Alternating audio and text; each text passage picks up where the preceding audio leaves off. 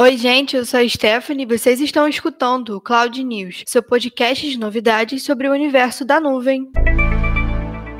E nesse episódio a gente vai falar um pouquinho sobre algumas novidades Google, informações sobre a vacina contra o Covid-19 e sobre o aplicativo Connect SUS. Mas também temos algumas notícias ruins. Vamos falar sobre o vazamento astronômico de dados que expôs mais de 220 milhões de brasileiros. Começando pela notícia ruim, ou melhor, com vazamento, na semana passada um laboratório de segurança detectou um vazamento de dados que expôs informações pessoais e sensíveis de mais de 220 milhões de pessoas pessoas no Brasil. Os dados vazados incluem nome completo, data de nascimento, CPF de praticamente todos os brasileiros e também de pessoas que já faleceram. Também vazaram informações de 104 milhões de veículos e 40 milhões de empresas. Mas o que rolou? Segundo o site da Forbes, o responsável por esse vazamento de dados não é brasileiro e também está agindo de fora do país. O criminoso teria relatado o vazamento do seu próprio fórum da Dark Web usando para comercializar essas informações e, pela análise do laboratório, as alegações dele são totalmente verdadeiras. Todo mundo pode ser afetado por isso, então é importante você monitorar lugares que possam ser alvos de golpes, como seus aplicativos de banco, e também não custa ser criterioso na hora de clicar em alguns links de alguns aplicativos e de mensagens nas suas redes sociais também. Vale lembrar que a LGPD prevê multas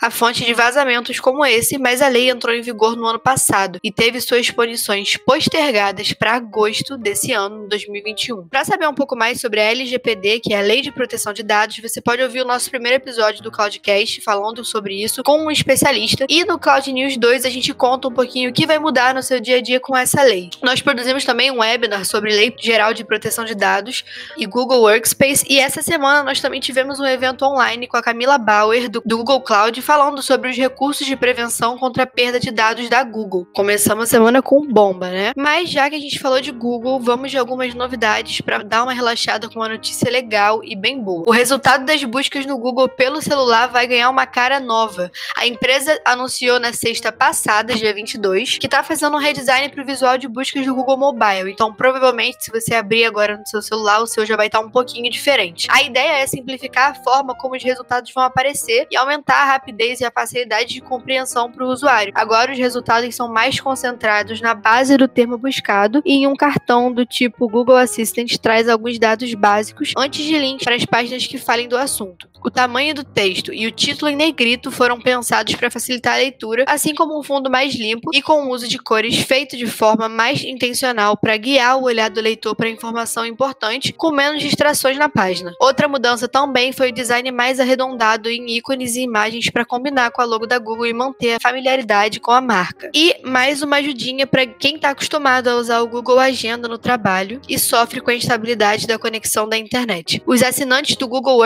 Terão um suporte offline e vão poder conferir todos os eventos, incluindo os das últimas quatro semanas, adicionados ao Google Agenda mesmo sem conexão com a internet. A ferramenta deve ser atualizada agora nos próximos dias e os administradores das contas no Google Workspace podem ativar essa função no Google Chrome e liberar também a visualização offline para todos os usuários da sua empresa ou equipe. O Google vai também exibir várias informações sobre a vacinação contra o Covid-19. Ainda falando da Google, a empresa vai seguir ajudando os usuários no mundo todo se manterem informados sobre a pandemia. Depois de várias atualizações no Maps, como agora todo mundo quer saber sobre vacinação, os termos estão aumentando muito nas buscas do Google e por isso a gente vai falar um pouquinho sobre a busca de informações a respeito dos locais e campanhas de vacinação contra o Covid-19. A gente sabe que o Maps veio com várias novidades para poder ajudar a gente a encontrar aglomerações ou entender mais ou menos como que tá a pandemia em vários lugares diferentes, utilizando o aplicativo ou buscador pela web. Mas tanto o Maps quanto o Busca agora vão trazer informações importantes sobre as campanhas quando os usuários procurarem por locais de vacinação no Google. A Google vai disponibilizar nesses recursos muitos dados úteis, como o grupo que está sendo vacinado, o posto que possui drive-thru, lugares que pedem que a população faça um agendamento para receber vacina e muito mais. Esse tipo de informação vai começar a aparecer nas próximas semanas, primeiro para alguns estados norte-americanos, depois para os Estados Unidos em geral e para o resto do mundo logo na sequência. A Google tem feito muitas ações para ajudar no combate à pandemia, inclusive com o uso da sua tecnologia para melhorar a distribuição das vacinas. E vivendo na era da fake news, é fundamental a disseminação de informações verdadeiras sobre o coronavírus e agora sobre os imunizantes, né? Por isso, outra iniciativa da empresa vem por aí, que é o Get the Facts, no Google e no YouTube. Esse projeto vai ser lançado em breve com o objetivo de divulgar informações confiáveis sobre a vacina para o público. E a gente espera poder trazer muito mais notícias como essa em breve. E seguindo com o assunto vacinação, que é algo que nós queremos e muito,